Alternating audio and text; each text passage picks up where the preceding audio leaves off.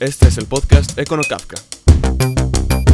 Un espacio de ideas y análisis sobre temas de actualidad con las dimensiones en ocasiones solas y muchas veces entremezcladas de economía, política, historia y libros. Un podcast con Sergio Negrete Cárdenas. Bienvenidos al podcast Econo Kafka. Soy Sergio Negrete Cárdenas y ya sea que me escuchen en su mañana, tarde o noche, de cualquier día.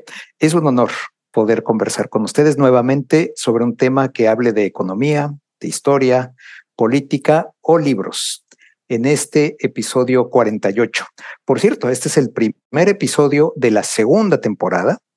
Gracias a todos los que escucharon episodios de la temporada anterior, que por supuesto siguen disponibles, y a todos los que hoy escuchan Econocafka por primera vez. Hoy vamos a conversar sobre un tema muy histórico, y a la vez lleno de política y economía e incluso alguna mención de libros. O sea que tocamos todas las bases. El tema es quién es el mejor presidente de México del siglo XX en la era posterior a la Revolución Mexicana. Esto es a partir de 1920 y hasta el año 2000. En ese periodo, ¿quién fue el mejor presidente de México? Esta selección de tiempo es, por supuesto, arbitraria, pero tiene como objetivo principal evitar a todos los titulares del Ejecutivo, que estuvo ahí medio revuelta la cosa, en el periodo revolucionario.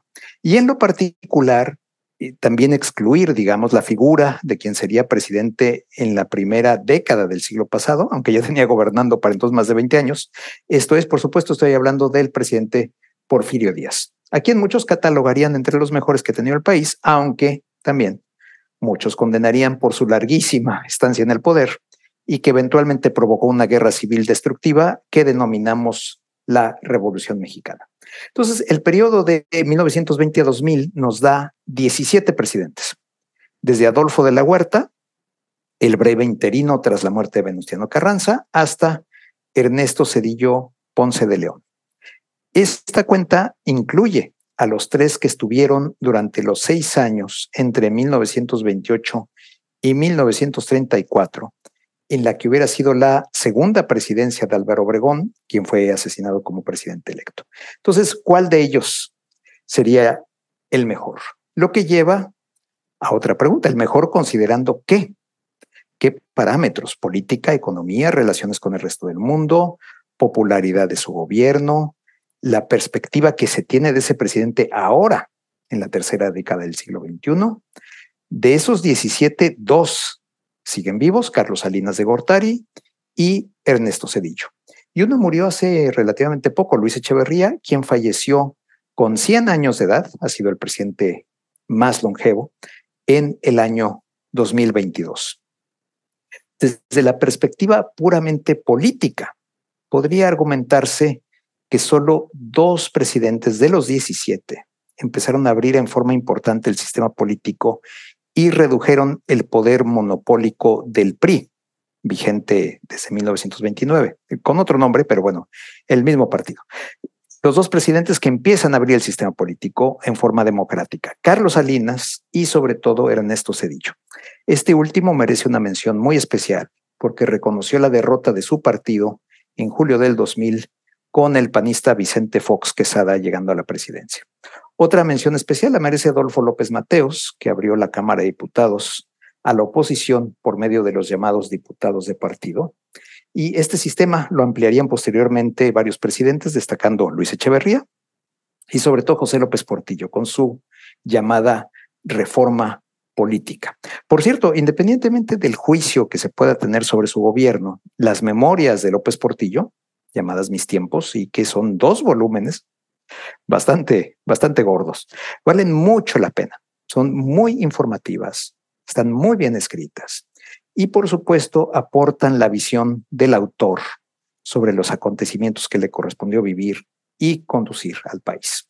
Pero bueno, volviendo a la, a la, política y democracia, por contraparte tenemos por lo menos cuatro presidentes que ayudaron o instrumentaron a realizar fraudes electorales importantes o al menos se cree que esas elecciones correspondientes fueron manchadas por importantes fraudes. El presidente Emilio Portes Gil para imponer al ingeniero Pascual Ortiz Rubio, nada menos que frente a un candidato opositor que era José Vasconcelos. Lázaro Cárdenas hace lo mismo para imponer a Manuel Ávila Camacho, cuyo principal contendiente era Juan Andreu Almazán, Miguel Alemán para favorecer a Adolfo Ruiz Cortines por sobre el general Miguel Enríquez Guzmán, y finalmente Miguel de la Madrid para que llegara a la presidencia Carlos Salinas y no Cuauhtémoc Cárdenas Solorza. En materia económica, hay varios a descartar, porque pues francamente fueron bastante malos, empezando por Luis Echeverría y José López Portillo. En contraparte, Miguel de la Madrid destaca por haber enderezado el desastre económico que heredó de López Portillo. Presidentes que llamaríamos transformacionales, en un sentido muy positivo en economía, destacan Miguel Alemán y Carlos Salinas, aunque en ambos gobiernos hubo corrupción en forma importante. Presidentes muy bien intencionados, pero muy estatistas, no merecen premio en economía. Aquí la lista es bastante larga, pero destaca a Lázaro Cárdenas por su nacionalización petrolera y Adolfo López Mateos por hacer lo mismo con la industria eléctrica. Sembraron las semillas de costosas e ineficientes empresas públicas, Pemex, Comisión Federal de Electricidad y Luz y Fuerza del Centro ya extinta esta última. Echeverría fue otro entusiasta creador de empresas paraestatales y José López Portillo aparte nacionalizó la banca. Tres presidentes, por otra parte, destacan por haber permitido elevadas inflaciones. Miguel Alemán, Luis Echeverría y José López Portillo.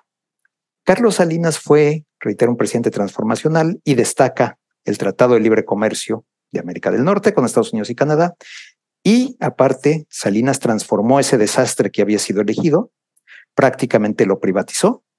Esto es, regresó derechos plenos de propiedad a los dueños de las tierras ejidales. El problema con Salinas es que dejó las semillas de una crisis que Ernesto Cedillo manejó con singular ineptitud en sus primeras semanas de gobierno. Ahí tenemos unos peros para ambos, para ambos presidentes. Gustavo Díaz Ordaz no estuvo mal, pero tiene una parte política muy negativa por la represión de 1968 y por su parte, Manuel Ávila Camacho sobresale por la moderación de los excesos cardenistas, lo que no es poco, es algo muy a destacar. Pero con un manejo económico muy bueno, destaca Adolfo Ruiz Cortines, presidente de 1952 a 1958. La devaluación del peso de abril de 1954 fue magistral su ejecución y sentó las bases para lo que posteriormente se llamó el desarrollo estabilizador, sobre todo con López Mateos y Díaz Ordaz. Pero además redujo dramáticamente la inflación heredada del sexenio alemanista. Ruiz Cortines, además de todo, fue singularmente austero y honesto y en mucho frenó la corrupción que también había imperado en el sexenio anterior, el de Miguel Alemán Valdés. Entonces, combinando economía y política, podemos dar por ganador a Adolfo Ruiz Cortines, con Carlos Salinas en un segundo sitio por lo transformacional y los primeros pasos de una apertura política seria, que incluso permite argumentar que la de 1994 fue la primera elección democrática del México moderno que ganó el PRI con Ernesto Cedillo. Ahí es quien, hay quienes dirían que fue la del 2000. Bueno, ahí hay debate, pero ciertamente el inicio de la apertura política que llevó finalmente a la democratización del país inicia con Salinas de ahí también el lugar que, que ocupa en este podcast. Ahora, un contraste entre Ruiz Cortines y Salinas es que el primero fue un presidente sin carrera universitaria, era contador privado, aunque con el tiempo se hizo un gran experto, se aficionó mucho a la estadística. Salinas de Gortari, en cambio, fue el primer presidente con doctorado, en su caso por la Universidad de Harvard. Entonces, lo que muestra es que independientemente del grado de educación del presidente, pues es muy importante para cuestión económica, sobra decir, el tener un buen gabinete y sobre todo un buen secretario de Hacienda. Ruiz Cortines tuvo los seis años a Antonio Carrillo Flores, quien fue excepcional, y Salinas igual los seis años completos a otro secretario excepcional, Pedro Aspe Armela. ¿Quién fue el peor? Y bueno, ahí tenemos a los dos mejores, digamos. Reitero, Adolfo Ruiz Cortines, Carlos Salinas de Gortari. ¿Quién fue el peor? Pues si no lo saben es porque no escucharon el último episodio de la primera temporada de este podcast y pues ojalá tengan el tiempo para hacerlo. Y con esto concluimos este episodio, el número 48, que como comentaba, arranca la segunda temporada de este podcast de Kafka. Ojalá que sea de su interés que nos volvamos a encontrar a partir de la semana entrante.